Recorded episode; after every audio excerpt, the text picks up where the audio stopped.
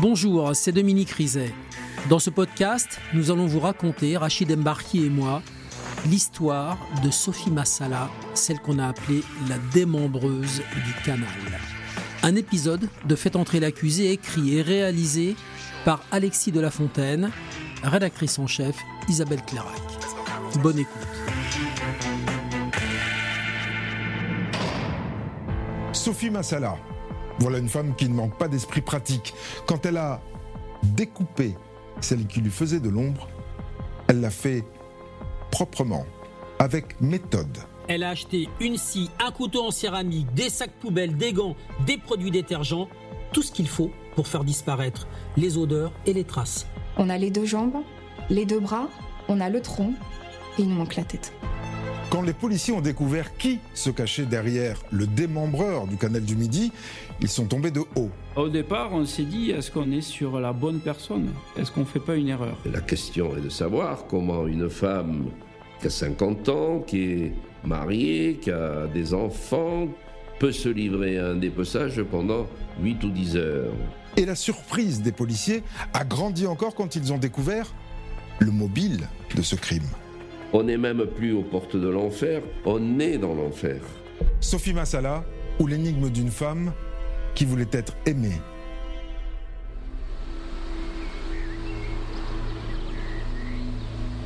Thierry Delaveau est l'homme qui a découvert le corps de la victime. C'était un jour comme aujourd'hui, il faisait très beau. J'allais donner mes, mes cours d'accordéon j'ai décidé d'y aller à pied et de passer par le canal du Midi. Et lorsque je suis arrivé ici sur le, sur le canal, une jeune femme m'a interpellé qui était assez alertée. Elle venait de voir un sac plastique avec un pied qui dépassait. J'ai tout de suite essayé de la rassurer et de me rassurer aussi en disant peut-être que c'est un mauvais plaisantin qui a mis le pied d'un mannequin en plastique dans un sac plastique avec une chaussette. Et puis voilà, mauvaise blague quoi. Je suis descendu ici. Il y avait un grand bâton là sur, euh, sur le bord ici. Je me suis accroupi. Avec ce grand bâton, euh, j'ai ramené le sac sur le bord. Il y avait une chaussette de couleur, gorgée d'eau. Et puis euh, je me suis tourné vers la, jeune demoiselle en lui disant Bah non, je suis désolé, il faut appeler la police. C'était de toute évidence un pied.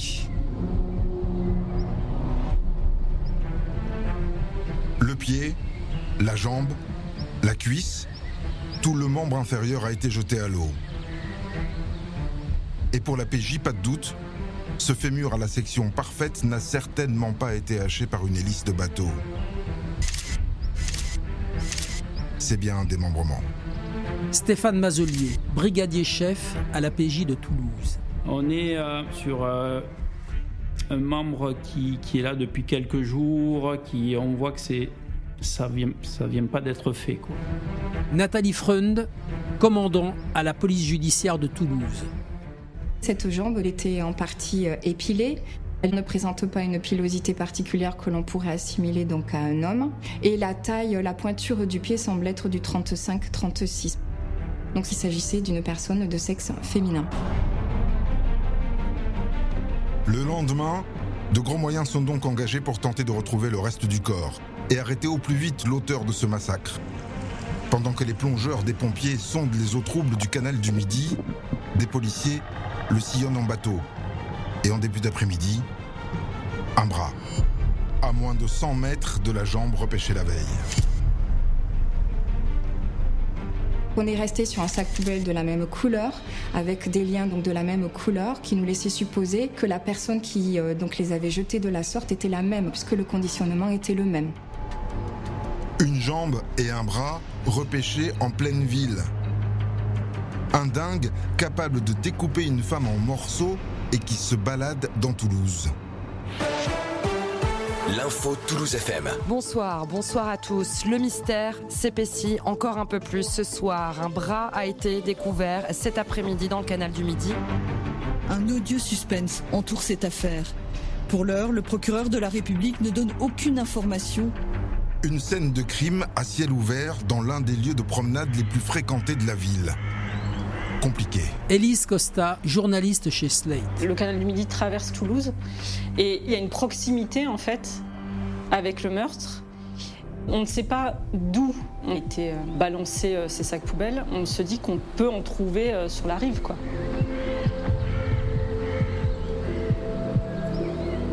Si la personne a pris le soin ou les personnes de découper en je ne sais combien de, morceaux, malheureusement, ça, ça allait nous amener sur une découverte qui allait durer dans le temps qui n'était pas acceptable.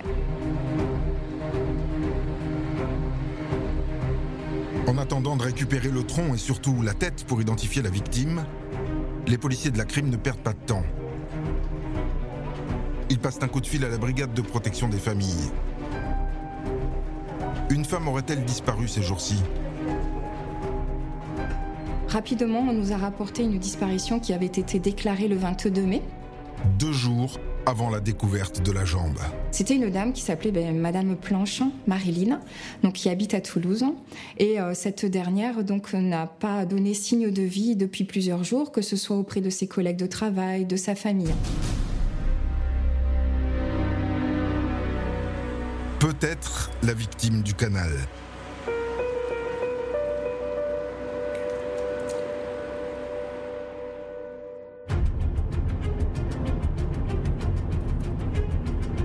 Au matin du troisième jour, Nathalie Freund a une idée. Elle se rend au port de l'embouchure, au nord de Toulouse, pour y faire les poubelles. C'est là qu'est amarré la Midinette, le bateau qui nettoie chaque jour les eaux du canal. Je me suis saisie euh, du manche d'un balai qui se trouvait à proximité. J'ai remarqué qu'il y avait la présence d'un sac plastique alimentaire à l'intérieur duquel on voyait dépasser en partie un sac poubelle de couleur grise. Et euh, en essayant d'ouvrir quelque peu le sac poubelle, euh, j'ai une odeur, mais d'un coup, nauséabonde qui s'est euh, révélée. Et là, je me suis dit, bon, je pense qu'on est sur un membre. Et j'ai pu voir en partie une main. Le bras droit.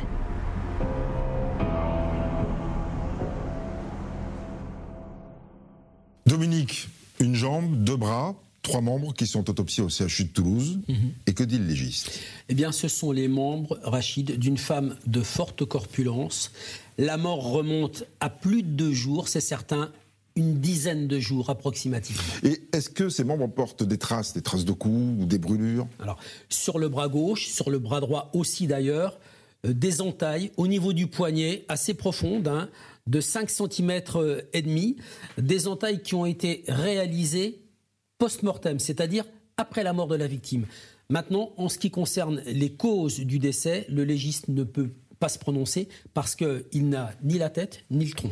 Et est-ce que le légiste apporte d'autres éléments? Oui, il détermine qu'elle était déjà morte quand on l'a découpée. Et ça, il le sait comment? Il le sait parce qu'il a observé au microscope les zones de découpe, de section. Et il n'y a pas de traces de saignement. Pourquoi? Parce que le cœur ne battait plus, il n'y avait plus de tension artérielle, donc il n'y a pas eu d'hémorragie. Et est-ce qu'il a pu déterminer avec quoi ont été découpés les membres? Alors, le légiste observe des lésions de faux départ. Ce sont des petites entailles de 2 à 3 cm qui se trouvent à côté de la zone de découpe, comme quand une lame rebondit et laisse une marque à côté. Pour le légiste, l'outil qui a été utilisé, c'est une scie avec des dents courtes du type scie à métaux. On va retrouver un tout petit fragment métallique dans le bras droit qui pourrait être un morceau de lame de cette scie.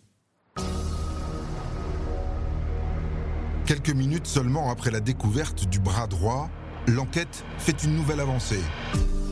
Le laboratoire a comparé l'ADN des membres retrouvés dans le canal et celui qui a été prélevé sur la brosse à dents de la femme qui avait disparu à Toulouse.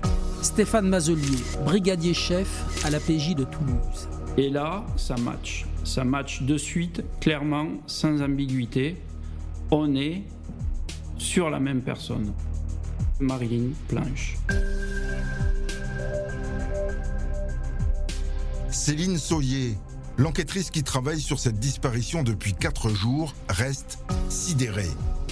Parce que s'il y a bien une disparue qui n'avait pas le profil à terminer en morceaux dans le canal, c'est bien cette célibataire de 52 ans. Qu'est-ce qui a fait qu'on en est arrivé là, quoi? Qu'on qu'on l'ait tué et en plus qu'on l'ait démembré.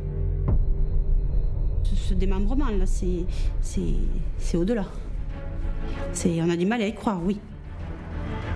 Céline Soyer a commencé son enquête le dimanche 22 mai, quand la sœur de Marilyn Planche a signalé sa disparition au commissariat central de Toulouse. Après deux semaines sans nouvelles, ce qui ne ressemblait pas du tout à Marilyn.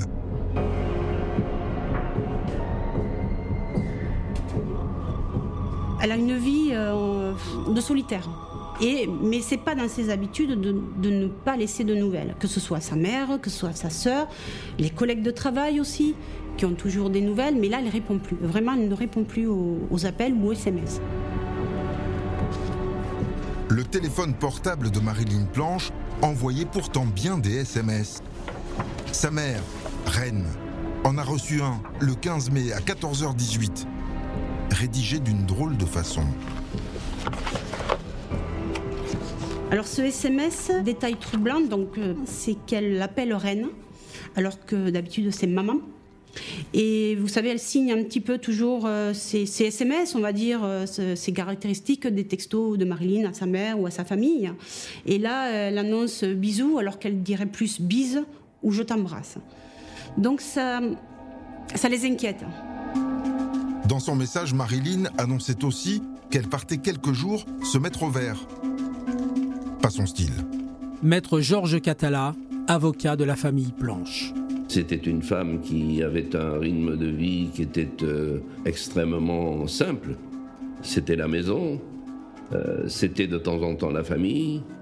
En dehors de la famille, il n'y avait rien. Et en dehors du travail, il n'y avait rien. Elle n'avait pas à disparaître, on va dire nous à l'instant T. Euh, pourquoi elle disparaîtrait comme ça du jour au lendemain quoi Il a pas donc on la cherche. Si elle est en danger, il faut la chercher. Si elle a encore envie, euh, il faut la chercher. Un équipage de police s'était donc rendu chez Marilyn Planche, dans le centre-ville, à quelques pas de la place du Capitole. Sébastien Larivière, gardien d'immeuble de Marilyn Planche. C'est euh, un immeuble euh, de résidence, plutôt de standing, où on a à cœur de garder une ambiance propre, lumineuse, euh, paisible. Les collègues frappent à la porte tout d'abord, personne ne répond. Et puis ils font un peu ce qu'on appelle une enquête de voisinage, quoi, pour savoir si euh, quelqu'un euh, a vu Marilyn ou a des nouvelles de Marilyn, quand c'est qu'ils l'ont vu, pas vu. Et ils tombent sur un voisin donc qui dit bah, la dernière fois que je l'ai vu, c'était le 12 mai aux alentours de 13h. J'ai entendu crier et là j'ai vu sortir euh, Marilyn Planche, donc un t-shirt, un, slip, en chaussettes. Elle était paniquée, elle criait au secours et elle se dirigeait vers euh, les escaliers, la cage d'escalier, l'ascenseur. Et euh, il raconte qu'elle était suivie par une dame qui était, elle, beaucoup plus calme, qu'il a attrapée par les cheveux et qu'il l'a fait re-rentrer dans l'appartement. Voyant ça, lui, il est venu euh, à leur rencontre. Et là, la dame euh, qui avait tiré Marine Planche par les cheveux lui dit Ne vous inquiétez pas, elle a une crise de nerfs, elle est dérangée et elles rentrent toutes les deux dans l'appartement. Et il n'entend plus de bruit.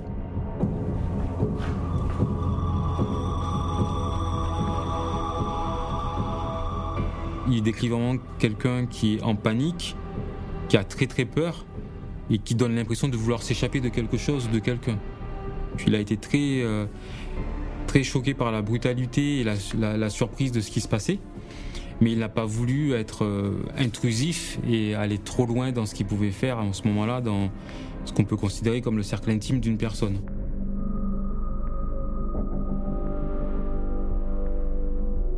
Les policiers sont donc entrés chez Marilyn Planche.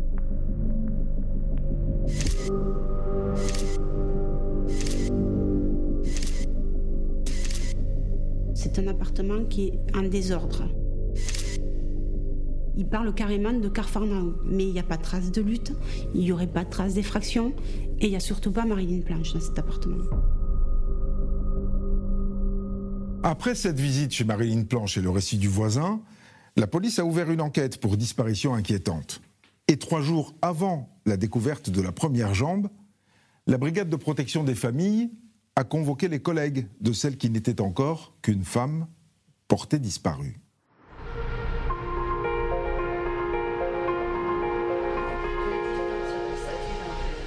C'est un portrait flatteur que les collègues de Marilyn Planche ont dressé à la brigade de protection des familles. Elle travaillait à Toulouse, tout près du canal du Midi. Depuis 20 ans, elle était conseillère en prestation à l'AGFIP, un organisme d'aide à l'insertion professionnelle des personnes handicapées. Maître Georges Catala, avocat de la famille Planche. Sa vie était galvanisée par le travail. Chacun dira que c'était une sorte de pilier de l'institution dans laquelle elle travaillait. Elle se permettait de dominer un peu ce ronron de rond de cuir, de voir ce qui allait et ce qui allait pas. Euh, elle arrivait tôt le matin, elle partait tard le soir. Bref, c'était son existence. Maître Laurent Boguet, lui aussi avocat de la famille Planche. C'est quelqu'un euh, qui est décrit comme euh, extrêmement professionnel, comme extrêmement serviable, comme quelqu'un de rigoureux. Le sérieux incarné, sous les traits d'une femme discrète, voire secrète. Céline Soyer, brigadier chef à la brigade de protection des familles de Toulouse. Bah, sa famille nous dit clairement qu'elle lui, bon, n'a jamais été mariée, qu'elle lui connaît pas d'aventure, elle lui connaît pas de compagnon, elle lui connaît pas d'amis. Euh, c'est allé pas trop même avec sa famille. Elle souffrait d'une forme de phobie sociale qui faisait qu'elle n'aimait pas euh, se sentir envahie, qu'elle appréhendait un peu le contact euh, à autrui en dehors de son activité professionnelle. À l'exception d'un homme avec qui elle avait noué une relation amicale le gardien de l'immeuble. Le samedi matin, on voyait sur son visage un, peu plus de légèreté, un peu plus de, joie. Et elle était toute contente et son petit caddie d'aller faire ses, courses au marché ou, au supermarché. Sébastien Larivière, gardien d'immeuble. Une de ses activités favorites et même peut-être une passion, je crois, c'était la pâtisserie. J'avais la primeur à chaque fois de ce qu'elle avait créé juste quelques heures avant. Ça sortait du four, c'était déjà présenté pour moi à ce moment-là. Et, euh, d'ailleurs, elle s'en sortait très bien, c'était à chaque fois euh, merveilleux. Au moment de sa disparition, Marilyn était aussi une femme diminuée. Après avoir perdu l'usage de l'œil droit quelques années plus tôt, elle venait tout juste de se faire opérer d'une cataracte à l'œil gauche et elle était en arrêt maladie. Céline Soyer, brigadier chef à la brigade de protection des familles de Toulouse. Ses collègues de travail nous disent qu'elle euh, était malvoyante, hein, carrément. Ils nous disent qu'il ne laisse pas d'objet au sol. Un carton, enfin, il laisse pas d'objet. Elle ne le verrait pas. Et donc, elle trébucherait, elle se ferait mal. Ce souci de santé, pour quelqu'un qui est déjà au départ un peu solitaire, a pu l'amener à se renfermer encore un petit peu plus pour se préserver euh, du regard des autres sur cet handicap-là. Comment une femme aussi affaiblie et aussi casanière que Marilyn Planche a-t-elle pu se volatiliser? C'est son collègue Mathieu, son confident au travail, qui a mis la brigade de protection des familles sur une piste. Il nous parle qu'en en fait, il y avait euh, une collègue de Marilyn avec laquelle ça ne se passait pas forcément bien. Elle s'appelle Sophie Mazal. Sophie Massala, une collègue arrivée de Montpellier six mois plus tôt. Elle avait été embauchée à la GFIP comme conseillère en prestation, comme Marilyn Planche, qu'elle devait épauler dans la gestion et l'archivage des dossiers. Cette collègue, Marilyn, en a encore parlé à Mathieu le jeudi 12 mai, quelques heures seulement avant l'altercation sur le palier. Marilyn lui envoie un message le matin en disant qu'elle a reçu des appels et des SMS de Sophie Mazala qui vient prendre des nouvelles mais qu'elle ne comprend pas vu ce qu'elle sait, ce qu'elle pense d'elle. Donc elle ne comprend pas trop et elle lui demande conseil. Il lui donne conseil de répondre par un SMS. Mathieu voulait en parler avec Marilyn. Il lui a proposé de l'appeler dans l'après-midi. Et la réponse qu'il a reçue de Marilyn à 18h50 par SMS l'a beaucoup étonné. Je dors, moitié, pas trop, fatigue. Bizarre. Pas le style de Marilyn. Marilyn, elle est consciencieuse, elle est méticuleuse, elle ne fait pas de faute d'orthographe. Et qui plus est, quand il veut l'appeler, elle ne répond pas. Alors, il passe carrément son domicile. Il glisse un, papier dans sa boîte aux lettres qui lui dit voilà, je pense que Sophie t'a volé euh, ton portable. Appelle-moi d'urgence et il redonne son numéro de téléphone pour qu'elle puisse le rappeler. Mais il n'a pas de nouvelles en fait. Des nouvelles de Marilyn? C'est sa carte bancaire qui en a donné le 22 mai, euh, tard dans la soirée, on constate qu'il y a eu une tentative de retrait, un distributeur de 1500 euros. Ce, retrait a été refusé par la banque. Et on en voit un quelques minutes après, de 300 euros, au même guichet, qui lui est, accepté. C'est pas dans ses habitudes parce que nous on a constaté qu'elle ne retirait pas plus de à peu près de 100 euros et toujours à sa Société Générale. Là c'est j'ai eu 200 euros et c'est pas à sa banque. Dominique, si on se résume, Marilyn Planche a disparu le 12 mai, sa sœur a signalé sa disparition le 22. Que révèle la téléphonie pendant ces dix jours? Important la téléphonie dans cette enquête, parce que le téléphone de Marilyn Planche s'est beaucoup promené. Le 12 mai jusqu'au 12 mai, il est dans ce secteur où elle habite, normal. À partir de 19h08, le 12 mai, son téléphone se déplace dans Toulouse et va accrocher une borne avenue de la Gloire. Et immédiatement, le téléphone se déplace le long de l'autoroute de Toulouse à Montpellier. À partir du 13 mai, le téléphone est à Montpellier. Pendant trois jours, il émet à Montpellier jusqu'au 16 et le 16. Son téléphone fait le trajet inverse. Montpellier-Toulouse. Le 18 mai, il cesse d'émettre. Et ces 300 euros, on sait qui les a retirés sur le compte de Marilyn Planche? Non, c'est dans un distributeur du centre de Toulouse, place du Puy, mais à l'époque, malheureusement, ce distributeur n'est pas équipé d'une caméra de vidéosurveillance.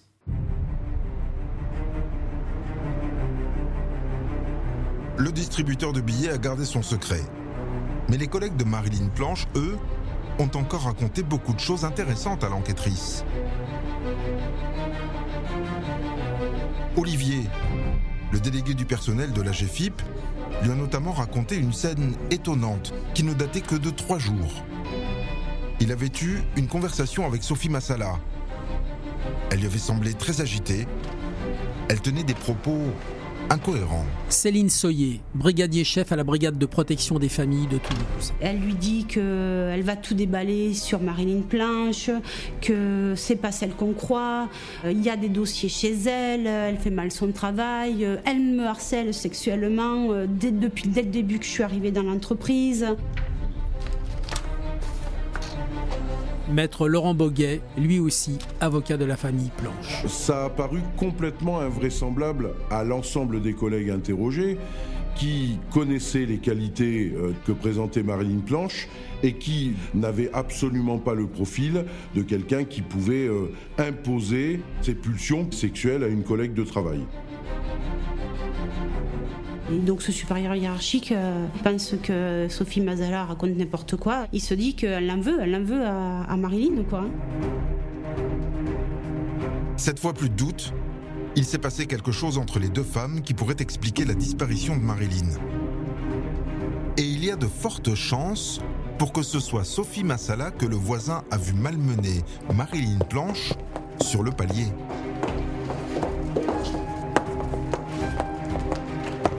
Je me suis dépêchée à trouver une photographie de Sophie Mazala pour lui représenter. Euh, et donc je vais la chercher dans le fichier des permis de conduire en fait. Mais elle date et quand je lui présente, il ne nous la reconnaît pas.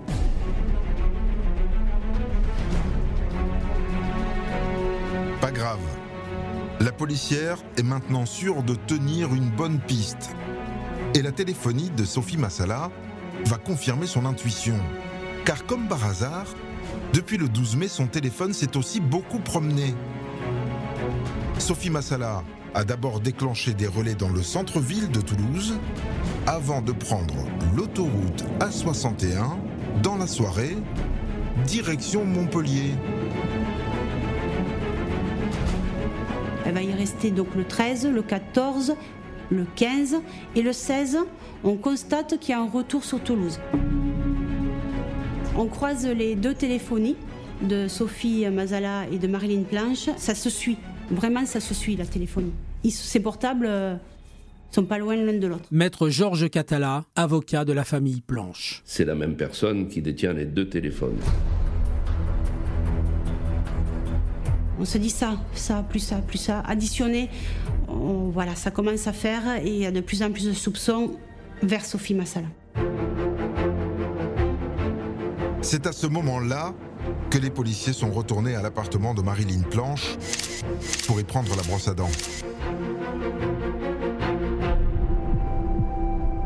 Le lendemain, les experts donnaient raison à Céline Soyer de s'être inquiétée. Marilyn est bien la victime du canal. La brigade de protection des familles doit passer la main. Céline Soyer, brigadier chef à la brigade de protection des familles de Toulouse. Quand on a une disparition inquiétante, souvent eh ben, on rentre dans la vie des gens, on rentre dans la vie de la personne qu'on recherche et euh, on, s'attache un peu. Et là, du coup, eh ben, on a instruction euh, de, de, nous dessaisir, mais euh, c'est comme ça, on est, c'est notre job. Et c'est carrément la PJ qui prend le relais et on leur fait part voilà de nos soupçons envers Sophie Mazala et que voilà ce qu'on a accumulé voilà ce qu'on a et, je pense qu'il faut peut-être l'auditionner je pense qu'elle aura des choses à nous dire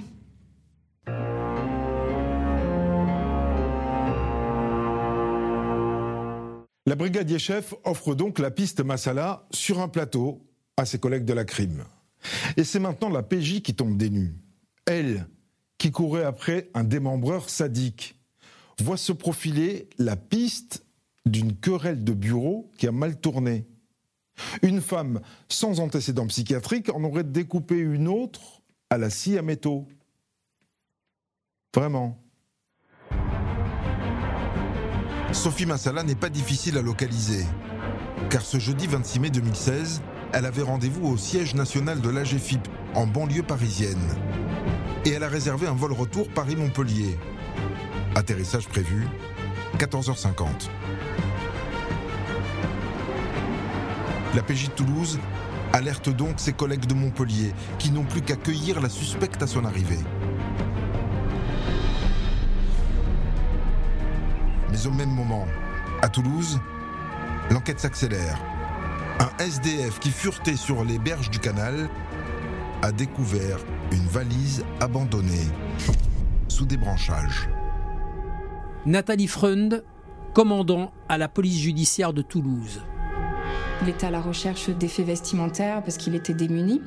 Et quand il s'est intéressé à cette valise, il n'a pas pu l'ouvrir parce que la valise était verrouillée. Et quand il a senti l'odeur, il s'est dit qu'il était préférable pour lui d'en rester là et il a fait appel au secours. Stéphane Mazelier, brigadier chef à la PJ de Toulouse. À l'ouverture, on voit un, tronc, un tronc comme on va dire les autres membres, enveloppé dans un drap, une serviette. Voilà, et en état de décomposition. Alors que le puzzle macabre se complète petit à petit à Toulouse, Sophie Massala se pose à Montpellier. Un atterrissage en douceur,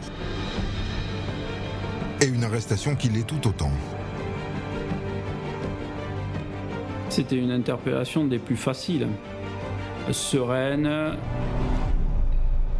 complètement détachée, euh, cette personne même étonnée de voir nos collègues agir de la sorte. Elle n'a rien dit. Et même lors de la notification des droits, quand on fait état de la qualification, quand même on parle d'un meurtre, hein, il ne semblerait pas qu'elle ait euh, bah, évoqué de sentiments particuliers. Bizarre ce flegme surtout quand on transporte un élément très compromettant. Elle n'avait pas de valise, mais elle avait un grand sac. Et dans ce sac à main, ils vont trouver la carte bancaire de Marilyn Planche. Sophie Massala est aussitôt placée en garde à vue. Et pendant ce temps-là, les découvertes s'enchaînent au canal du Midi. Nathalie Freund commandant à la police judiciaire de Toulouse. Le même SDF, hein, et là on se dit qu'il y a des concours de circonstances qui sont difficiles, euh, découvrait euh, également euh, une jambe de femme.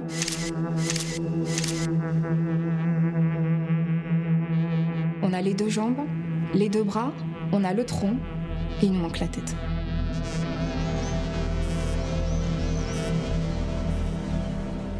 L'interrogatoire de Sophie Massala commence en début de soirée au commissariat central de Montpellier, avec des policiers qui ont encore du mal à croire qu'ils tiennent le démembreur du canal sous les traits de cette femme toute frêle. Stéphane Mazelier, brigadier chef à la PJ de Toulouse. Au départ, on s'est dit, est-ce qu'on est sur la bonne personne? Au vu de ce détachement, de cette sérénité, de ce calme, on s'est dit, est-ce qu'on ne fait pas une erreur? Sophie Massala est tout à fait prête à s'expliquer. Elle commence par raconter sa belle entente avec Marilyn Planche, il y a six mois. Il y a une certaine amitié entre elles qui s'est créée de par ben, leur euh, relation professionnelle qui était du même niveau. Elles avaient les à peu près les mêmes choses à faire au sein de la société. Elle se voyait un petit peu en dehors avec d'autres collègues de travail. Maître Lucie Carrière a été l'avocate de Sophie Massala en 2016. Madame Massala nourrit une certaine admiration pour euh, le respect que suscite euh, Madame Planche, mais très rapidement, elle va commencer à nourrir une réelle euh, jalousie du positionnement de, de Madame Planche. Sophie Massala fait remonter le début de cette jalousie à janvier 2016, soit quatre mois avant la mort de Marilyn Planche. Elle prétend avoir passé une soirée chez elle. C'est là qu'elle aurait découvert une autre facette de sa collègue. Stéphane Mazelier, brigadier chef à la PJ de Toulouse. Et son attention a été attirée par le fait de voir plusieurs dossiers euh, provenant de la GFIP, un peu en désordre. Et euh, ça l'a énervée, euh, froissée. Euh, elle n'acceptait pas qu'on puisse prendre des documents professionnels au domicile. Comme si Madame Planche prenait ses dossiers pour les cacher, les détruire. Et comme elle était jalouse de, de sa collègue de travail, là, c'était une, faiblesse. Elle se rend compte d'un tout autre visage professionnel de Madame Planche et elle réalise qu'elle n'est pas la professionnelle avertie et euh, aussi brillante et, respectée qu'elle ne veut laisser paraître. Et ce n'est pas tout. Ce soir-là, Marilyn Planche est sortie du bois. Madame Planche aurait fait des, des, avances à Madame Massala, dans le but d'avoir peut-être une relation autre qu'une relation amicale. Une déclaration merdique, dit Sophie Massala. La preuve, les SMS enflammés que Marilyn Planche lui a ensuite envoyés. Sophie, mon amour, il faut que je te voie. Tu ne veux pas comprendre combien je t'aime. Bien sûr, Sophie Massala a refusé ses avances c'est d'ailleurs, explique-t-elle, pour mettre les points sur les i, qu'elle s'est rendue chez Marilyn le jeudi 12 mai. Mais l'explication a mal tourné. Et Sophie Massala déroule la suite, avec la même assurance et une incroyable confiance. Nathalie Freund, commandant à la police judiciaire de Toulouse. Et à ce moment-là, donc elle se serait emportée, soi-disant que Madame Planche l'aurait agrippée, et qu'elle-même aurait souhaité se défendre, se serait saisie d'une bouteille en verre. Stéphane Mazelier, brigadier chef à la PJ de Toulouse. Et plusieurs coups sont portés par Madame Massala sur le, crâne de Madame Planche. De là, elle nous dit j'ai un début de colère, de, violence, de haine, je voulais que ça termine. Jusqu'à même à lui porter un coup de pied au niveau du ventre, une fois au sol. Elle l'entend encore respirer. Euh, donc euh, elle la laisse euh, au sol et là elle quitte l'appartement. Sophie Massala est en train de revivre cette scène quand elle la raconte aux policiers. Mais manifestement, elle ne semble toujours pas réaliser à quel point elle se livre. On a rapidement senti que oui, elle avait de la haine pour elle. Elle nourrissait vraiment de la haine pour Marilyn Planche. Et elle l'a dit, elle nous l'a dit ouvertement. Je, la détestais, oui. Ça lui a même fait du bien de taper. Maître Lucie Carrière a été l'avocate de Sophie Massala en 2016. Elle nous a quand même dit, et c'est ce qui était assez étonnant, je ne dis pas qu'elle méritait ça, mais euh, donc elle n'a pas terminé sa phrase, mais on a mis trois points de suspension. On sentait bien que finalement, si c'est arrivé, c'est que ça devait arriver quelque peu. Au moment de la garde à vue, je ne suis pas certaine qu'elle réalise qu'elle a ôté la vie euh, d'une personne. Elle s'en défend même.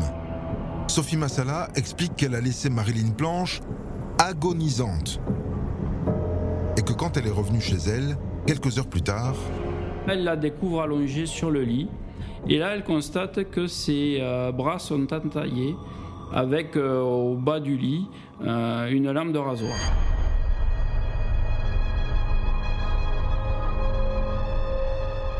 Madame Planche aurait mis volontairement fin à sa vie, donc elle nie l'avoir tué. La seule chose que Sophie Massala reconnaît ensuite devant les policiers, c'est sa peur.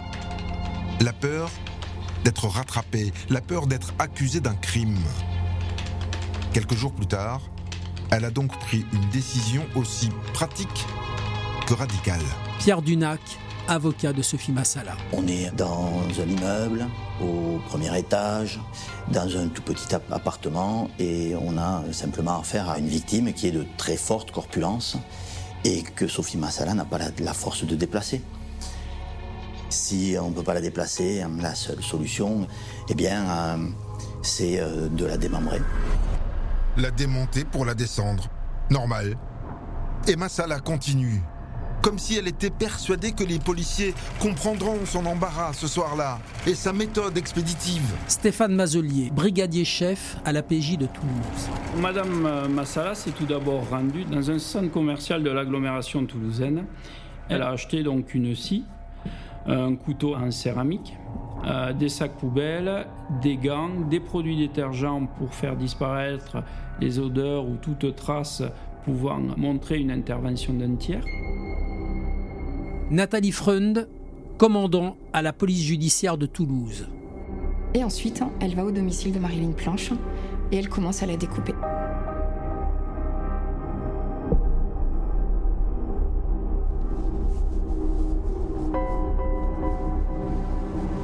Pour ne pas voir la tête de la victime, elle l'a recouverte d'un drap. Ensuite, elle posait à chaque section un torchon et elle sciait entre les deux torchons pour pas voir là encore la vision du corps. Et elle sciait, elle sciait, et elle mettait ses, ses membres dans des sacs poubelles les uns après les autres.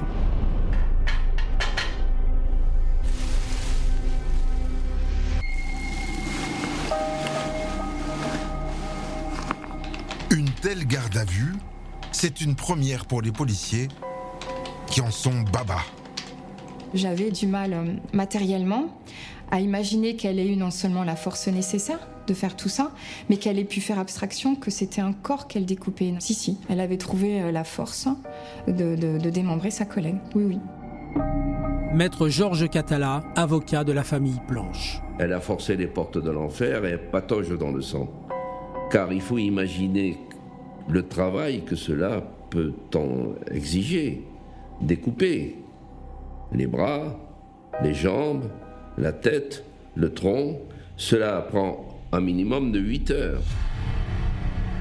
Maître Laurent Boguet, lui aussi avocat de la famille Planche. On n'accomplit pas ce genre d'acte sans y laisser des plumes psychiques, sauf à être ce qu'elle est, c'est-à-dire un individu totalement dépourvu d'affect. Je pense que quelqu'un de normalement constitué doit abandonner. Il laisse la tâche, il laisse le sang, il se barre et on n'en parle plus. Ah non, elle est allée jusqu'au bout, jusqu'au bout, jusqu'au bout de sa logique qui consistait à dire je ne veux pas me faire pincer. Et ça, c'est sidérant. Sophie Massala, qui ne manque décidément pas d'esprit pratique, a ensuite méthodiquement placé chacun des sacs avec les membres découpés dans le caddie de Marilyn Planche et le tronc dans sa valise. Puis elle est partie en livraison au bord du canal. Nathalie Freund, commandant à la police judiciaire de Toulouse. Elle nous explique que les roulettes fonctionnaient très mal et qu'en conséquence, elle a mis pratiquement 4 heures pour rejoindre donc depuis le domicile de Madame Planche le canal du Midi. Elle nous dit même euh, qu'elle savait plus où elle en était. Elle était comme une, machine en, quelque sorte. Et elle était obligée d'avancer parce qu'il fallait euh, se débarrasser rapidement ben, ben, du corps. Stéphane Mazelier, brigadier chef à la PJ de Toulouse. Une fois l'avoir raconté, là elle commence à accuser le coup. Elle commence à voir l'horreur de ses gestes, des larmes, euh, des pleurs. Elle nous dit c'est horrible ce que j'ai fait, mais en même temps, elle nous dit elle le méritait.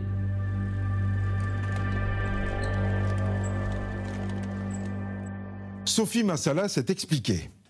Mais si on l'écoute, elle n'a pas tué Marilyn Planche. Elle, elle s'est défendue et s'est ensuite débarrassée du corps d'une suicidée qui l'avait harcelée. Bon, cette fois, les policiers n'ont plus de doute, ils tiennent leur dépeceur. Mais son histoire de suicide ne tient pas debout, et le mobile est un peu léger pour un crime pareil.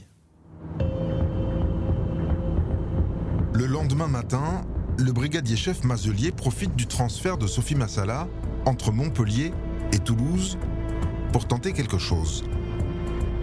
240 km, quelques cigarettes, peut-être l'atmosphère propice pour qu'elle reconnaisse qu'elle a aussi tué Marilyn Planche.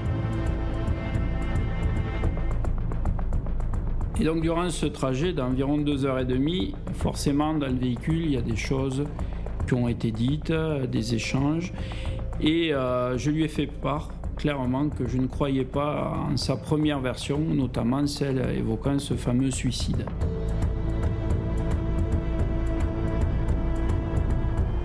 Moi, je n'y croyais pas, que le procureur n'y croirait pas non plus, et qu'il fallait que vraiment, vraiment, comme elle l'a fait pour le démembrement, qu'elle nous dise la vérité.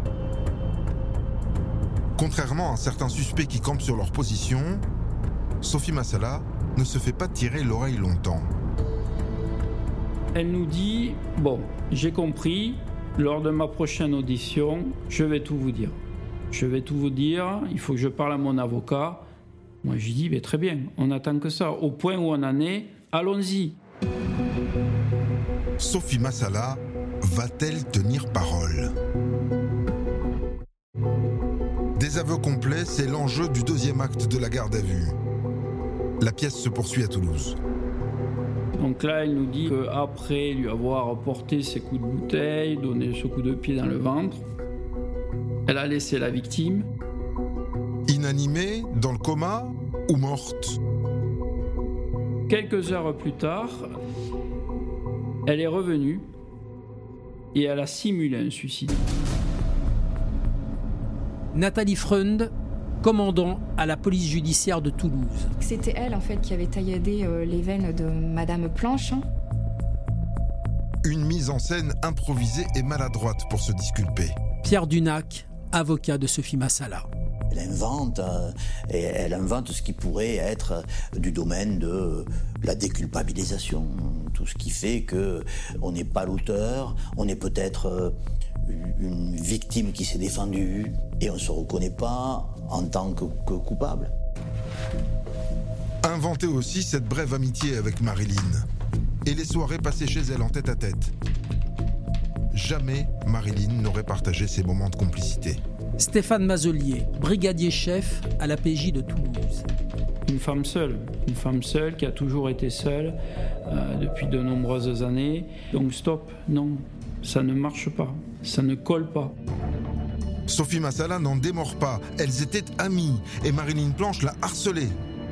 Mais les policiers ne la croient pas. Elle était dans un jeu de rôle en fait, elle était dans une vie secondaire, elle essayait de se persuader de cette relation qui n'a jamais existé en vrai.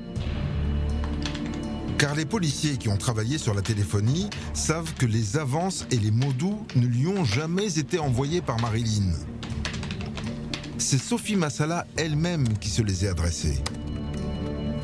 Nathalie Freund, commandant à la police judiciaire de Toulouse. Elle a hum, procédé à la rédaction de certains SMS alors qu'elle disposait du téléphone de la victime qui était déjà euh, morte puisque certains de ces SMS ont été envoyés euh, depuis Montpellier. Montpellier, où vivent le mari et les enfants de Sophie Massala. C'est là qu'elle les a rejoints après avoir tué Marilyn Planche. Un week-end en famille qu'elle raconte de manière toujours aussi banale aux policiers.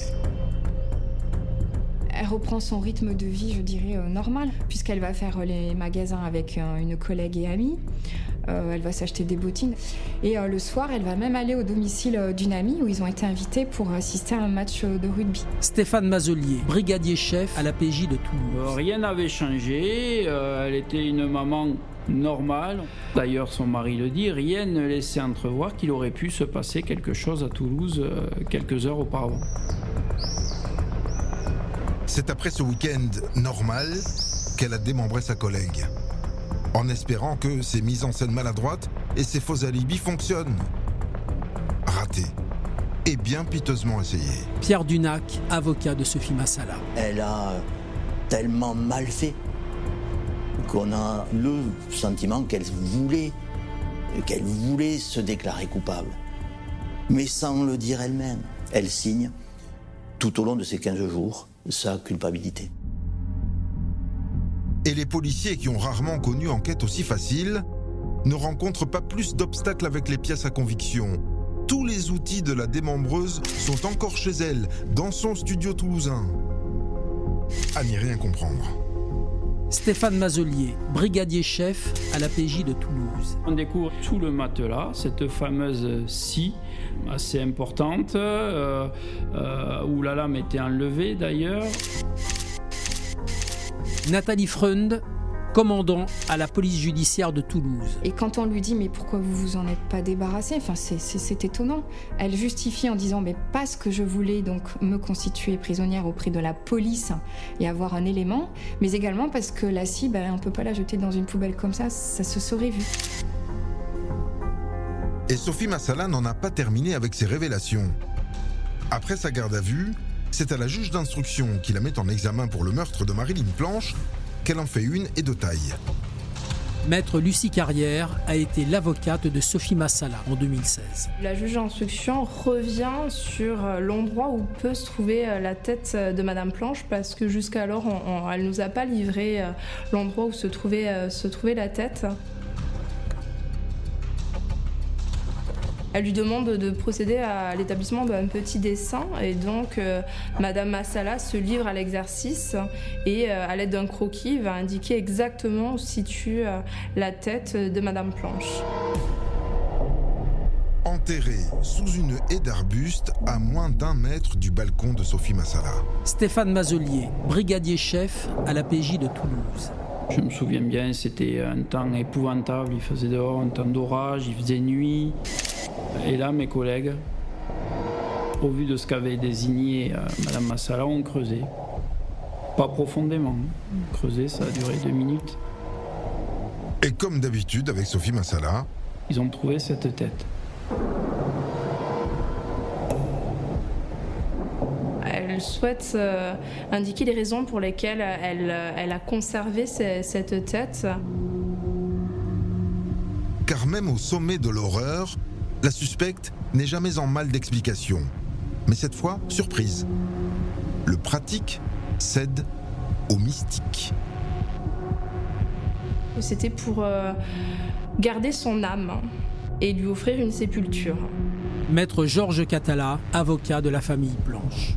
Je crois qu'il faut être gonflé pour dire ça. On ne peut pas, tout à coup, après avoir découpé quelqu'un, avoir le souci de lui donner une sépulture décente. Pierre Dunac, avocat de Sophie Massala. Peut-être faut-il y voir la volonté euh,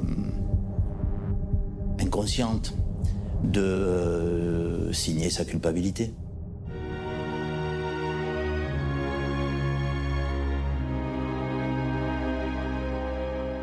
Dominique, cette fois, le corps est complet, la tête et le tronc sont autopsiés.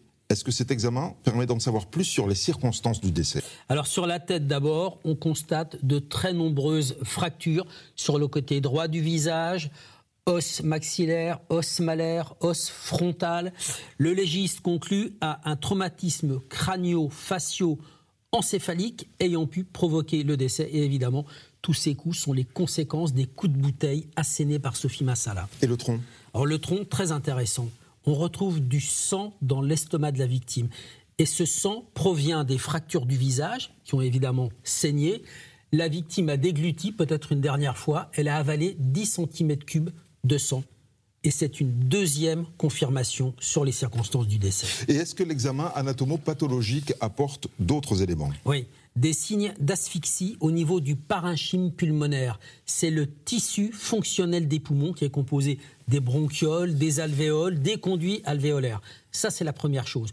Deuxième chose, un traumatisme, des lésions traumatiques cervicales. Et troisième élément, pas des moindres, l'osioïde, la corne gauche de l'osioïde, ce petit os dont on parle souvent lorsqu'une personne est étranglée, cet os qui casse, eh bien la corde gauche est cassée.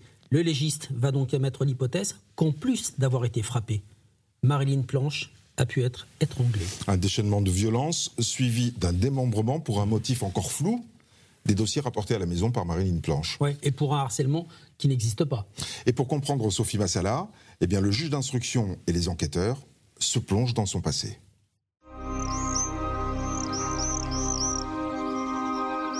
Ceux qui connaissent Sophie Massala racontent tous la même chose.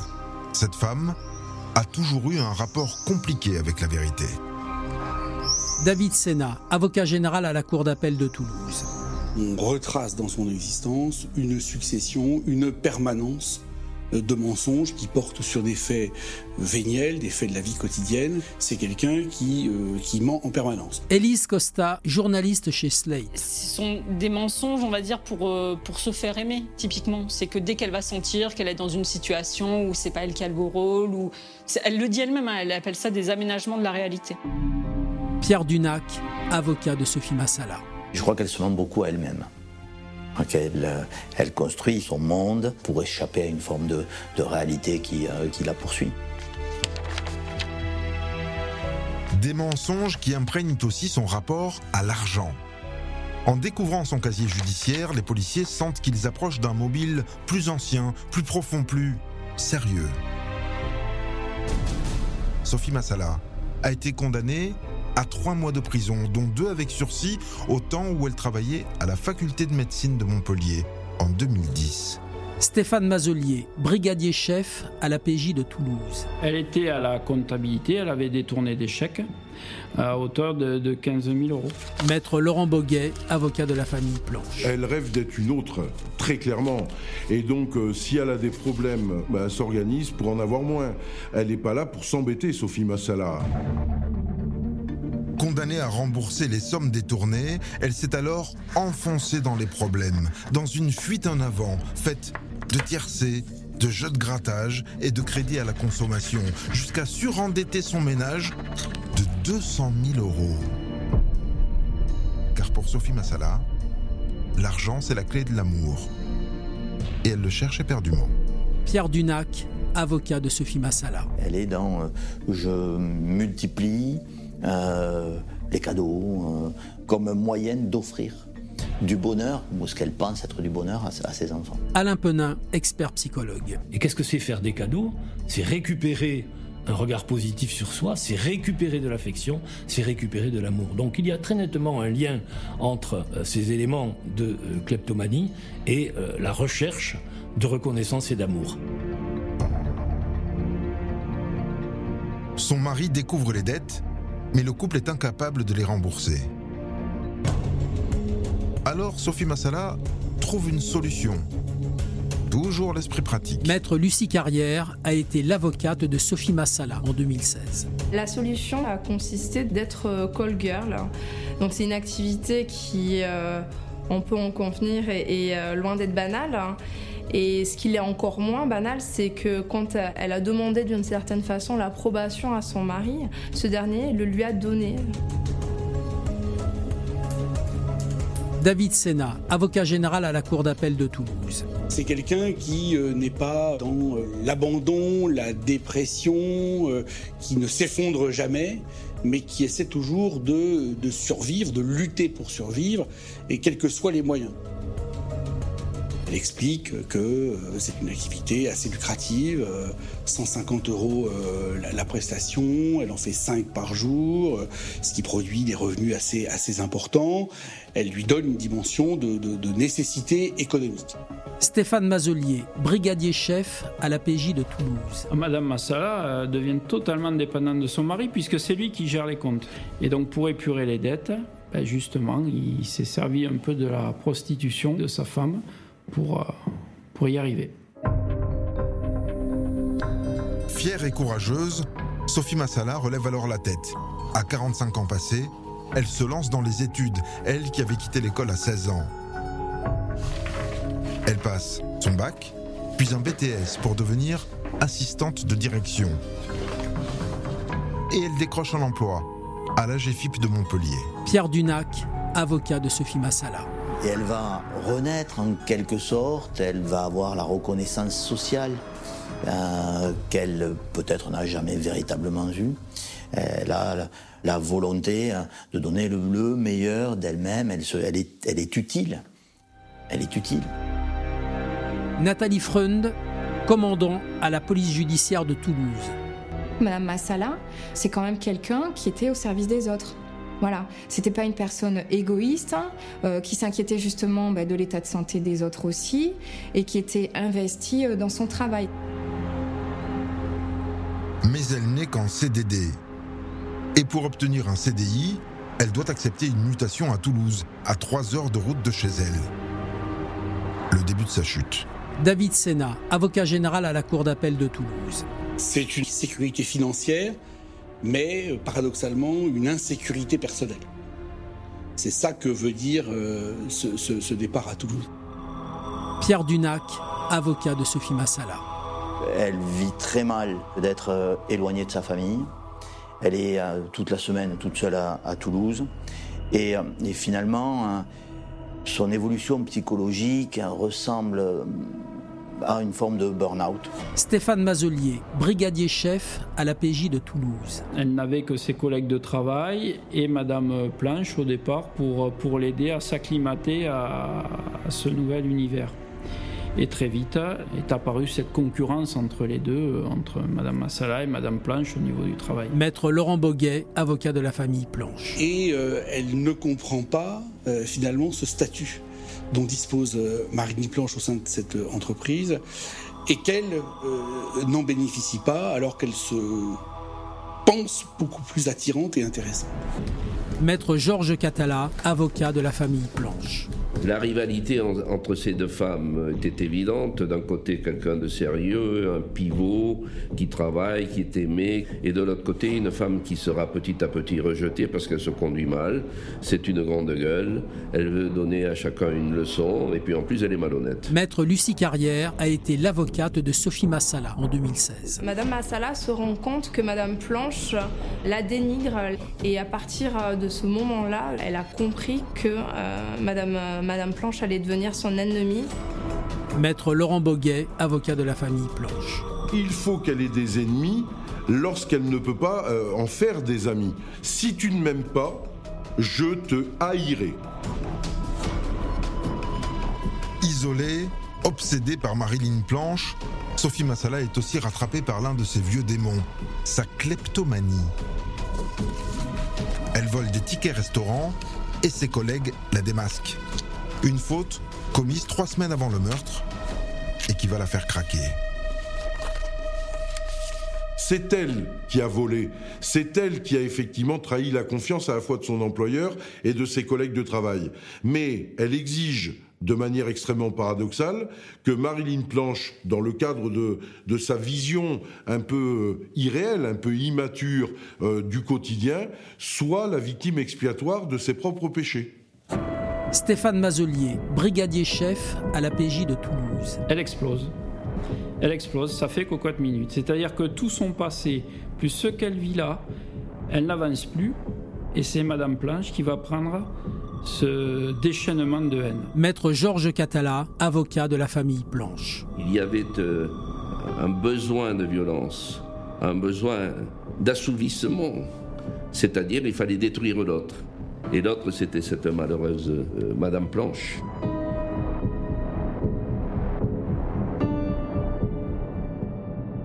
L'affaire avance, mais deux ans après le crime, il reste encore des ondes d'ombre. Est-ce que Marilyn Planche a vraiment menacé Sophie Massala? Et est-ce que Sophie Massala est allée chez sa collègue avec l'intention de la tuer? C'est tout l'enjeu de la reconstitution. Une voiture blanche aux vitres teintées, à l'intérieur, Sophie Massala, 55 ans, la meurtrière présumée.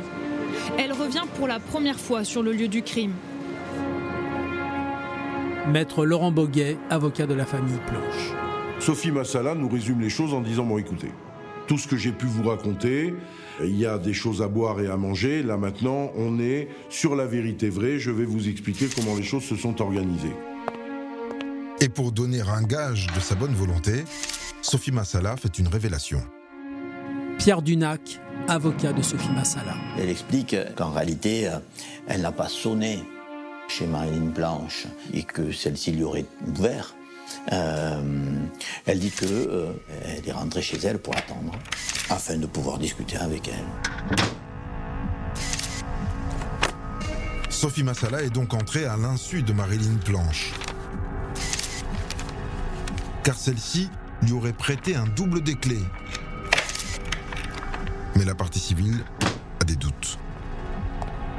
Marilyn Planche, elle, ce qu'elle dit de son vivant, c'est qu'elle est très embêtée parce qu'elle a perdu son trousseau de clés. Elle n'accuse personne. Elle dit pas qu'on lui a volé. Elle dit c'est ballot, les amis. J'ai égaré effectivement un de mes deux trousseaux de clés. En réalité, on sait que Sophie Massala en a pris possession. Et ce vol de clés change tout.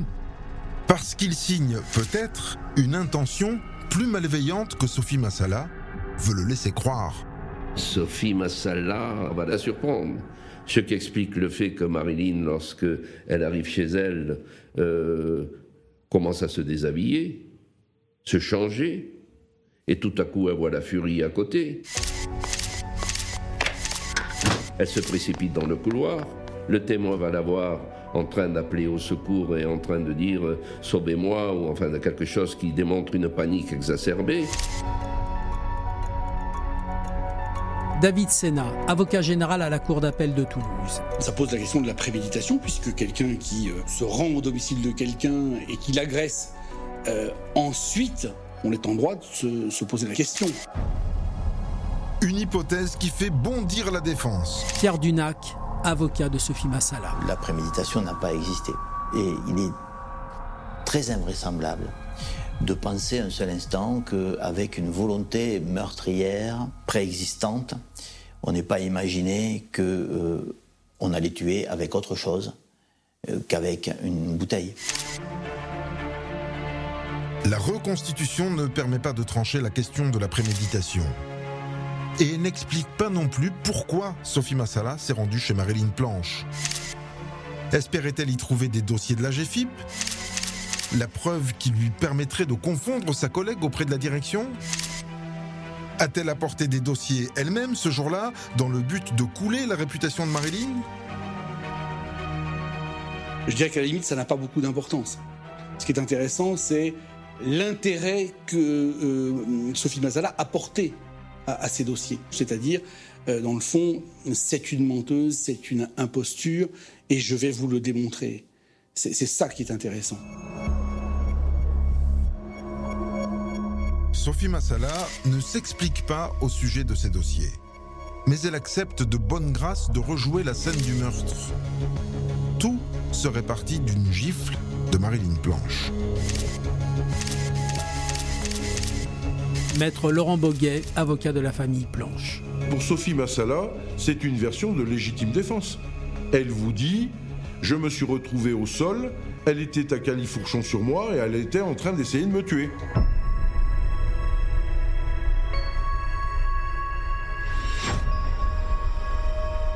Je ne crois pas un seul instant que les choses se soient passées comme le prétend Sophie Massala.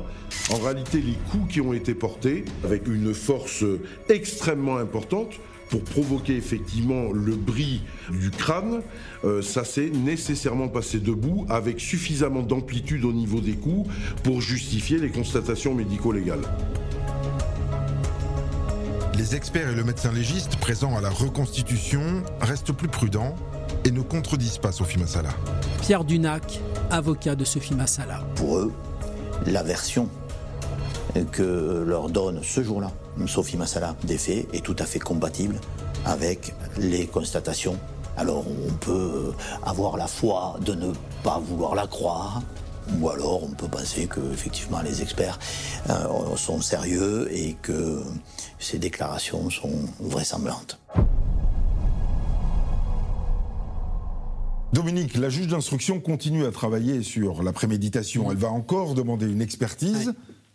Elle a préparé son coup ou pas? Alors, un expert va prendre l'ordinateur et le téléphone portable de Sophie Massala et fouiller dans tout ça. Et il découvre que dès le 13 avril 2016, c'est-à-dire un mois avant le meurtre, Sophie Massala s'est renseignée sur l'adresse de Marilyn Planche. Alors, elle a tapé le nom du syndic, elle a tapé résidence sécurisée à Toulouse, elle a fait des recherches. Et six jours avant le meurtre, cette fois-ci avec son téléphone portable, elle va chercher burn-out, symptômes physiques, pourquoi je gâche toujours tout, Comment guérir de la kleptomanie Elle va mal, Sophie Massala. Bah, c'est pire que ça. Elle fait une fixette sur sa camarade de travail. Pour le seul mois de mai, elle fait 251 recherches sur les réseaux sociaux sur Marilyn Planche. Et puisqu'elle fait beaucoup de recherches, est-ce qu'elle se renseigne sur la façon de tuer ou de faire disparaître un corps? Alors non, pas avant le meurtre, ce qui exclut la thèse de la préméditation. Et après le meurtre, elle est plutôt dans l'improvisation, elle essaie de s'en sortir.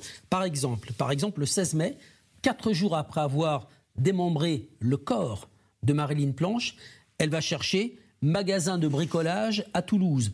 Le lendemain, elle consulte résidence surveillée, sécurisée, euh, comment on entre. En fait, elle a envie de retourner dans l'appartement de Marilyn Planche. Et le surlendemain, elle fait cette recherche, surprenant, tout corps plongé dans un liquide, subit une poussée, etc. Euh, et Archimède pour les nuls. Elle a peur que les membres remontent à la surface du canal. Oui, elle a peur aussi des odeurs. Elle cherche comment chasser les odeurs de viande avariée dans un frigo. Des éléments qui montrent sa détresse, avant et après le crime aussi, mais en tout cas, rien qui ne permette d'établir qu'elle a prémédité son acte.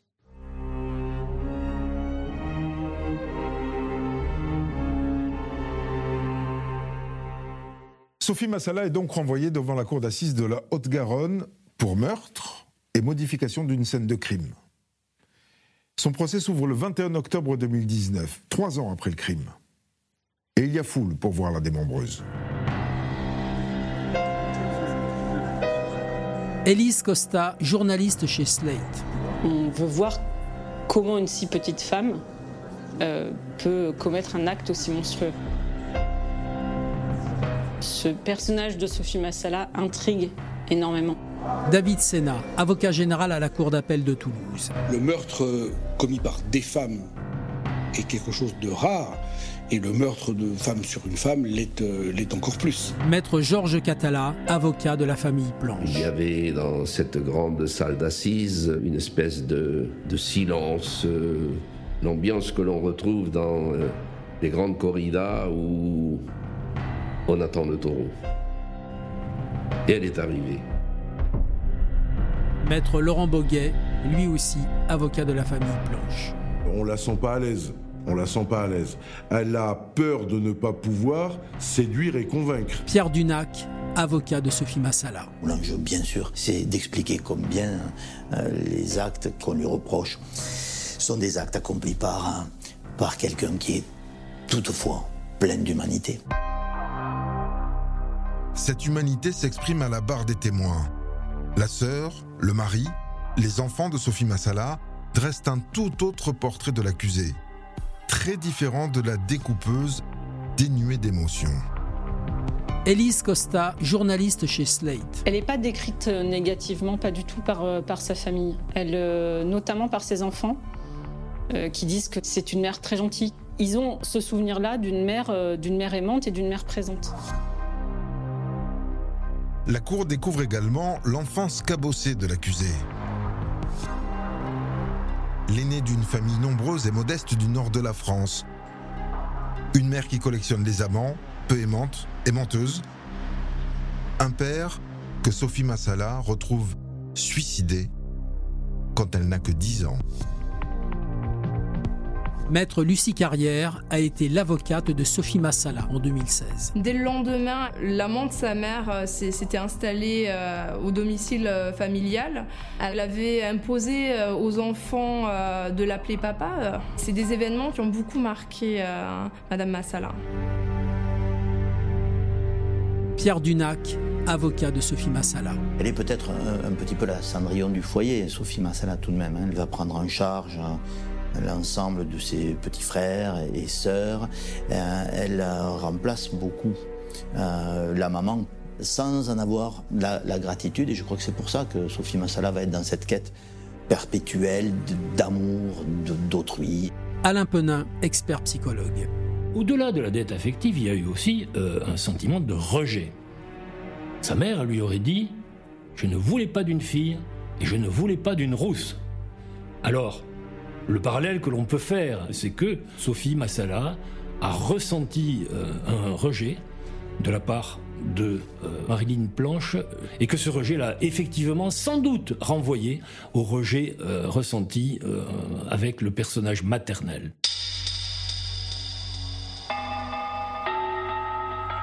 Cette explication psychologique peut éclairer la cour sur le mobile de Sophie Massala, mais pas sur les circonstances toujours troubles du meurtre. Après quatre jours de débat, l'accusé soutient toujours que Marilyn Planche l'a menacé et l'agressé quand elle l'a tué. Elise Costa, journaliste chez Slate. Et le président de la cour d'assises va lui demander. Il va lui dire, mais en fait là, euh, vous êtes en train de nous parler de légitime défense, réfléchissez bien, parce que ça va être votre ligne de défense. Et elle, elle, elle euh, on sent à ce moment-là qu'elle panique un peu et elle dit, bah oui, oui, oui, voilà, c'est ça. Euh. Maître Laurent Boguet, avocat de la famille Blanche. On sent quand même que la réponse pèse, pèse lourd. Elle est en train de nous réclamer un acquittement en expliquant qu'elle ne se sent ni de près ni de loin responsable pénalement de la mort effectivement de Marilyn Planche. Pierre Dunac, avocat de Sophie Massala. Elle est un peu piégée parce qu'elle ne sait pas comment répondre, elle le fait de manière maladroite. Et évidemment, évidemment que nous n'allions pas sur ce terrain-là. Les avocats de la défense demandent aussitôt une suspension d'audience. Et après un sérieux recadrage dans les geôles du palais, Sophie Massala livre une toute autre version du meurtre. Maître Georges Catala, avocat de la famille Planche. Elle a dit qu'elle avait frappé le crâne de cette euh, femme sans que cette dernière l'ait agressée un seul instant. Elle explique que bon, elle n'était jamais venue euh, en janvier. On oubliait les dossiers également, qu'il fallait oublier l'agression sexuelle parce que tout ça c'était pas vrai. Bref, elle est pure. Elle est euh, dans la vérité. Et d'ailleurs, c'est un instant où euh, elle mm, paraît soulagée du, poids qu'elle porte, cette culpabilité. David Sena, avocat général à la Cour d'appel de Toulouse. Elle dit la vérité parce qu'elle y est acculée, elle y est poussée, et elle sait que c'est la seule manière pour elle, dans le fond, euh, d'éviter une peine qui serait une peine euh, euh, la, plus, la plus grave, la plus lourde. Ces aveux livrés du bout des lèvres n'attendrissent pas l'avocat général. Dans son réquisitoire, le magistrat accable une femme envieuse, perverse et manipulatrice, avant de réclamer la peine maximale. Je requiers la perpétuité parce que je fais relever au cours des débats une circonstance aggravante de particulière vulnérabilité de la victime. Particulière vulnérabilité dont Sophie Mazala a évidemment profité et abusé le démembrement, la dispersion renvoie à une forme d'inhumanité, de dangerosité particulière, de froideur particulière. Il faut garder raison, s'indigne l'avocat de la défense. Le costume taillé par l'avocat général est beaucoup trop large pour sa cliente. Pierre Dunac, avocat de Sophie Massala. On plaide la démesure des réquisitions de l'avocat général euh, qui euh, rangerait aux, côtés des serial killers les plus dangereux euh, en, la sanctionnant ainsi. Donc bien sûr, l'enjeu pour nous, c'est qu'elle échappe à, cette peine. Le délibéré dure à peine plus de trois heures. C'est court, mais les jurés ont entendu les arguments de la défense. Le verdict tombe, elle est condamnée à, 27 ans. C'est une sanction qui lui est apparue comme étant finalement une sanction juste.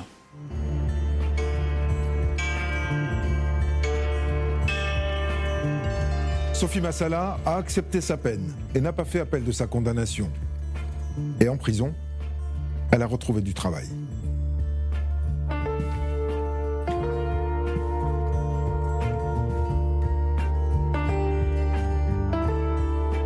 Vous venez d'écouter le podcast de Faites entrer l'accusé consacré à Sophie Massala, la démembreuse du canal.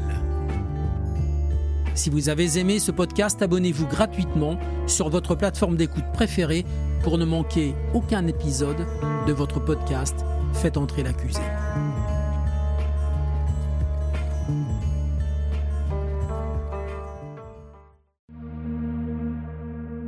Bonjour, c'est Dominique Rizet. Une poignée de secondes, voilà tout ce qu'il faut pour qu'une vie bascule. Juste une poignée de secondes. Un sursaut, un instant où le destin bifurque dans une direction ou dans l'autre. Sur le coup, je pensais pas qu'il était mort parce que je voyais pas de sang, on voyait rien quoi en fait. Sébastien s'est jeté sur son père. L'affaire Grégory, l'affaire Daval, l'affaire Cahuzac, vous les connaissez toutes, ça fait 40 ans que je vous raconte ces destins brisés. Aujourd'hui, dans l'instant où, découvrez les confessions de ceux qui sont au cœur de ces affaires. Ils me racontent et vous racontent ce qu'ils ne pourront jamais oublier. L'instant où, un podcast BFM TV raconté par Dominique Rizet.